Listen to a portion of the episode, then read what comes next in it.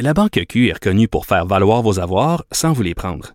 Mais quand vous pensez à votre premier compte bancaire, tu sais, dans le temps à l'école, vous faisiez vos dépôts avec vos scènes dans la petite enveloppe. Hmm, C'était bien beau. Mais avec le temps, à ce compte-là vous a coûté des milliers de dollars en frais, puis vous ne faites pas une scène d'intérêt.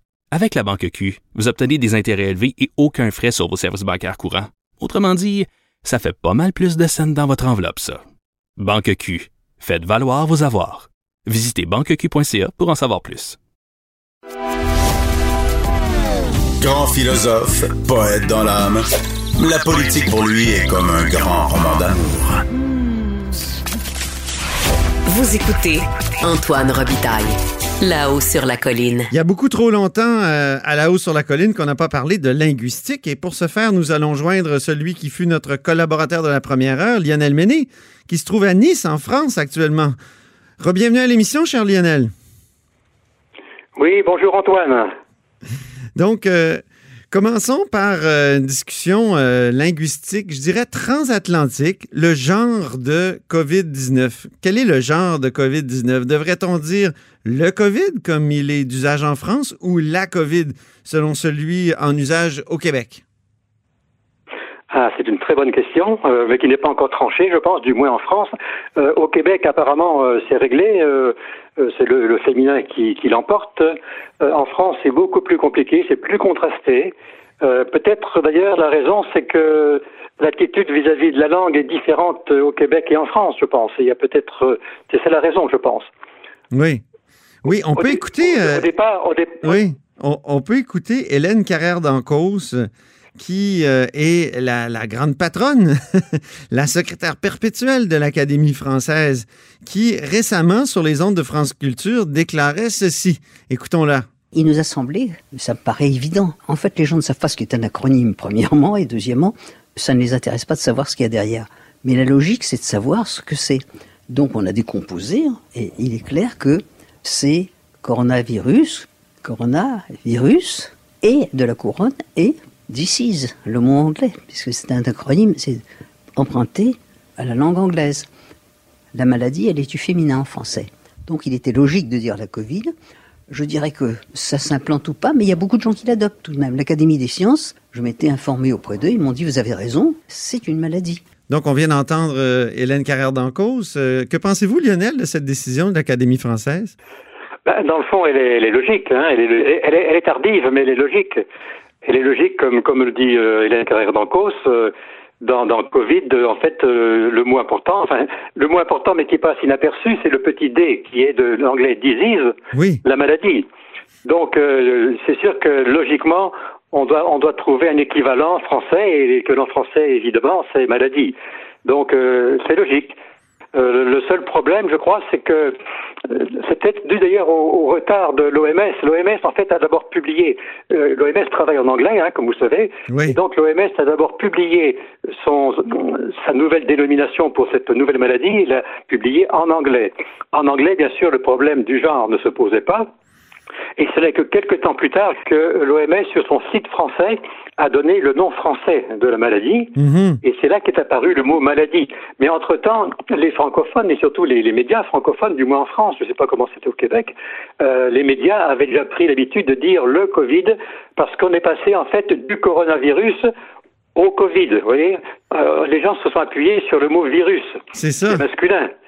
Donc on est passé de coronavirus à Covid. Donc euh, l'usage, c'est ce qu'on appelle l'usage en linguistique. L'usage était déjà très très implanté euh, en France, peut-être au Québec aussi, l'usage du masculin. Et donc euh, c'est venu plus tard ensuite la, rectification. Au Québec, c'est- on a réagi beaucoup plus rapidement au Québec, puisque Radio-Canada déjà réagi assez rapidement. Ensuite, l'Office québécois langue française aussi ont fait des, des, communiqués, ont fait des articles là-dessus. Et, les médias québécois ont, ensuite repris, euh, euh, au féminin assez rapidement. En France, c'est plus compliqué. Euh, pour une raison d'abord, je crois que euh, on, suit moins les recommandations des organismes linguistiques, Mhm. et puis euh, donc on, on considérait que c'était très implanté. Et donc c'est pour ça qu'actuellement on entend quand même certainement majoritairement encore en France le masculin. Mais pourquoi il faudrait déterminer le genre par rapport au mot maladie plutôt qu'au mot virus? Ah, ben, parce que le nom officiel, quand on prend Covid-19, qui est un mhm. acronyme. Hein, euh, Hélène Carrère d'Encause dit que les gens ne savent pas ce que c'est qu'un acronyme. Enfin, elle a raison, mais c'est un petit peu, un petit peu méprisant quand même. Oui, Donc, euh, Covid dit un peu, un peu, un peu hautain, disons. Je oui. mon mot méprisant, je dirais hautain plutôt. Euh, le mot Covid-19 est un acronyme. Autrement dit, c'est un, une abréviation qui est fondée, qui est formée sur euh, des syllabes. Co, corona, vide, virus et D. C'est le D, le petit D qui vient là, c'est lui qui eh change tout. Euh, c'est le D de disease, n'est-ce pas mhm. Bon. Euh, donc pourquoi, euh, je réponds à la question, pourquoi on devrait euh, passer au féminin C'est parce qu'en en fait, on devrait s'aligner sur l'étymologie du mot, en fait, puisque ça vient de l'anglais disease. Logiquement, en français, euh, disease c'est une maladie, donc logiquement, c'est une position logique, si vous voulez. Euh, donc disease est une maladie, c'est féminin, c'est logique. Maintenant, sur votre carnet, carnet d'un linguiste sur Internet, vous écrivez que cette règle-là est souhaitable, mais elle est loin d'être appliquée dans tous les cas. Exactement, euh, tout à fait. Euh, elle, est souhaitable parce que d'abord, euh, elle est simple et donc ça permet d'avoir une certaine uniformité dans les décisions. Mais effectivement, il y a quand même des, des accros à la règle. je pense par exemple un, qui est très connu à, propos d'un sigle, c'est le mot HLM qui s'emploie au Québec et en France. HLM.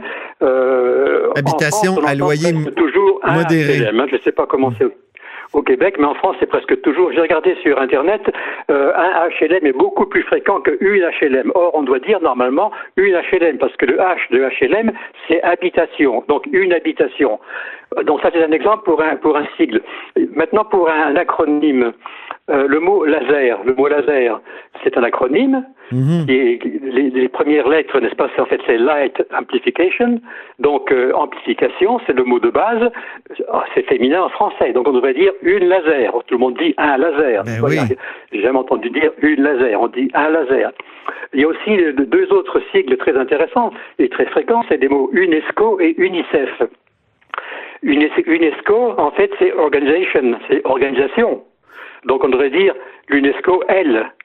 Et effectivement, sur les sites de l'UNESCO, on voit que c'est au féminin. Mais si vous regardez sur les médias, sur Internet, on trouve autant le féminin que le masculin. C'est ça. Et même chose pour UNICEF. UNICEF, en fait, c'est Foundation, fondation fonds plutôt, donc ce serait le fonds pour l'enfance, ça devrait être masculin, l'UNESF. Donc sur Internet, on trouve autant le féminin que le masculin. Donc c'est pour vous dire qu'il y a des règles, il y a la logique, mais parfois l'usage va un petit peu contre la logique. Et vous, personnellement, Lionel, vous avez choisi de dire la COVID ou le COVID? Ben, moi, au départ, j'ai fait comme tout le monde, je disais le Covid. et puis maintenant, j'essaie de, de, me mettre, de me remettre à la Covid.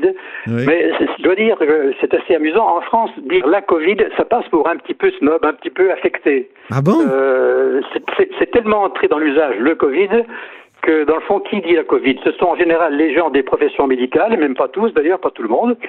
Euh, les gens des professions médicales, et puis je vous dis, ça a toujours un petit air un petit peu, un peu affecté parce ah que euh, c'est plus vraiment ce qu'on dans l'usage en fait. Et autrement dit, Lionel, je ferai un clin d'œil encore à votre carnet. Euh, dire euh, la COVID, c'est un peu être un covidio.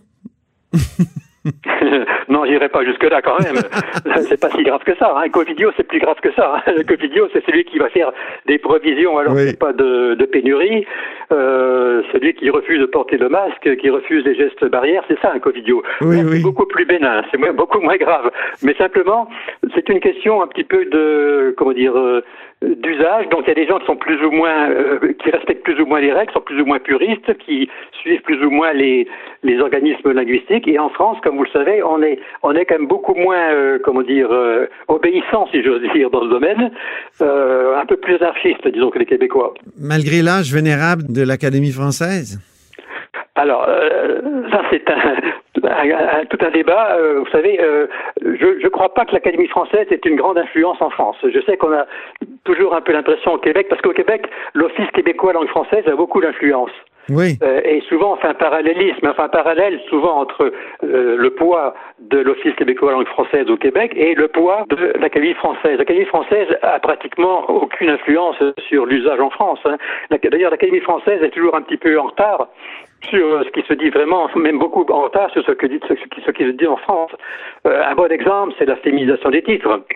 Euh, L'Académie française a été très très longue à l'accepter, alors que l'usage était déjà entré en France largement. Et plusieurs en France soulignent justement le paradoxe. L'Académie française refuse toujours la féminisation des mots, sauf pour la COVID.